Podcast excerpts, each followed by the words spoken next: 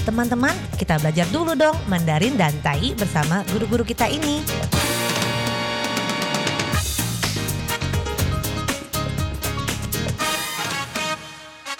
Apa kabar? Tadjahau, saya Maria Sukamto. Tadjahau, saya Ronald. Tadjahao, apa kabar? Selamat berjumpa bersama kami berdua dalam kelas belajar bahasa Mandarin, Tai, Taiyu, bahasa Taiwan, dan juga bahasa Indonesia. Untuk siapa? Bahasa Indonesia untuk teman-teman Anda yang ingin belajar bahasa Indonesia. Dan di sini Anda bisa mengajaknya bersama-sama belajar bahasa asing. Nah, apa kiat untuk belajar suatu bahasa asing? Di sini adalah Mandarin, Tai, dan bahasa Indonesia. Maka kiatnya adalah mempelajari pengucapannya terlebih dahulu, yaitu 发音。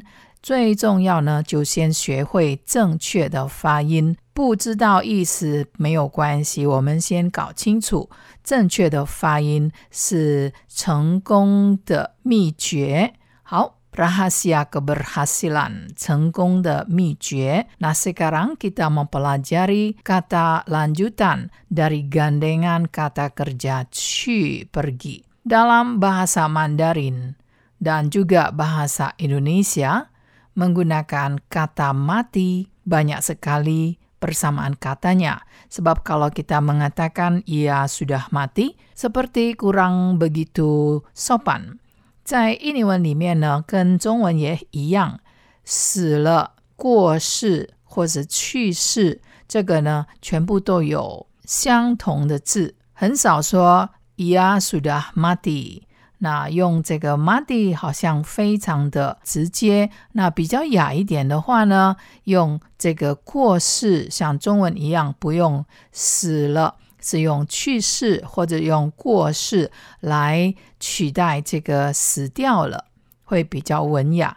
印尼文也是一样的用法，那是怎么样的一回事呢？Dan bagaimanakah gerangannya? Bagaimanakah dalam Mandarin dan juga Tai? memakai persamaan kata dari kata mati, seperti halnya bahasa Indonesia menggunakan meninggal atau wafat dan lain sebagainya. Nah, baiklah, segera kita mulai mempelajari kata.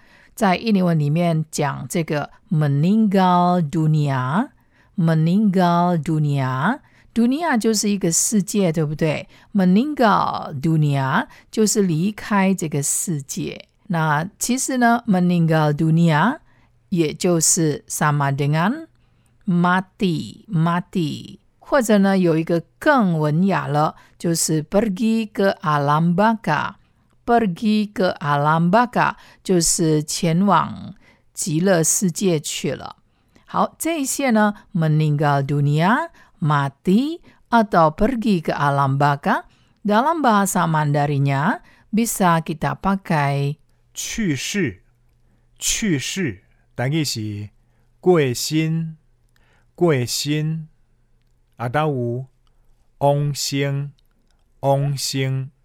Dalam tayinya ada dua pernyataan untuk meninggal dunia, mati, atau pergi ke alam baka. 过身，过身。啊，到有往生，往生。 Dalam Mandarinya tadi kita pelajari qu adalah meninggal dunia, mati atau pergi ke alam baka.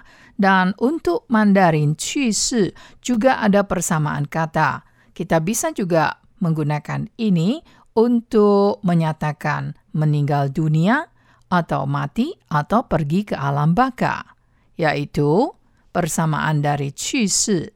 过世过世，台语也是一样，练成过身，啊，到有往生。 Jadi tampaknya banyak sekali persamaan kata，所以呢，在印尼文啦，或者在中文啦，还有台语呢，其实都很像是 sama mirip，就是有很多同义字，banyak sekali persamaan katanya。Jadi anjingnya mati, anjingnya mati。 那很少人会说 anjingnya meninggal dunia。那用在这个动物呢，直接用 mati。anjingnya mati 是什么意思呢？他的狗死掉了。很少人会说他的狗去世了。安吉亚马蒂就是他的狗死了。那如果是用人呢，直接说 orang tuanya meninggal dunia，很少说 orang tuanya mati，那比较文雅一点了。好，我们来看看这一句。Mari kita melihat kalimat ini. Orang tuanya sudah lama meninggal dunia. 他父母已去世很久了。 Orang tuanya sudah lama meninggal dunia. 他父母已去世很久了。 Orang tuanya sudah lama meninggal dunia. 但其是伊的爸母已经往生真久啊。 Orang tuanya sudah lama meninggal dunia. 伊的爸母已经往生真久啊，啊，倒有伊的爸母已经过身真久啊。 Dari kalimat ini, 在这个句子里面呢，我们看到主词，kita melihat subjek kalimatnya，他父母，yaitu 他的父母，orang tuanya。nya di sini apa？在这里这个 nya 是什么呢？就是所有格 kata ganti empunya dalam Mandarinya adalah 他的，sementara dalam 他父母 adalah singkatan dari 他的父母。的-nya dihilangkan, 他父母 sama dengan 他的父母。那 orang tuanya 这个 nya 呢，我可以用他吗？也可以，orang tua dia，orang tuanya 是一样的。所以 nya 是所有格，orang tua dia 这个 dia 在 orang tua 后面呢，它也就是所有格了。sama dengan apa？sama dengan 也就是这个他的，他的。Bagaimana？ 时间呢，就是 sudah lama，sudah 是已经的意思，lama 是很久，已经很久了，很久了。那 kata keterangan ini bisa diletakkan di belakang，可以放在最后面。Orang tuanya meninggal dunia sudah lama。那为了强调呢，我们这个句子里面要知道的就是。 sudah lama，所以我们可以放在这个主词的后面。至于这个 meninggal dunia，大家也许已经学过了及物主动动词，那应该是 meninggalkan，对不对？没有错，文法上当然是要 meninggalkan。meninggalkan 在文法上呢，没有办法只说 meninggal，那。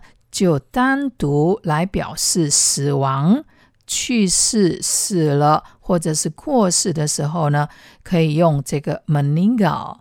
虽然后面没有放这个 dunia 这个世界呢，如果说 orang tuanya sudah lama Meningal，也是可以的哦，因为它不是及物主动动词，它是一个专有名词来表示过世或者是。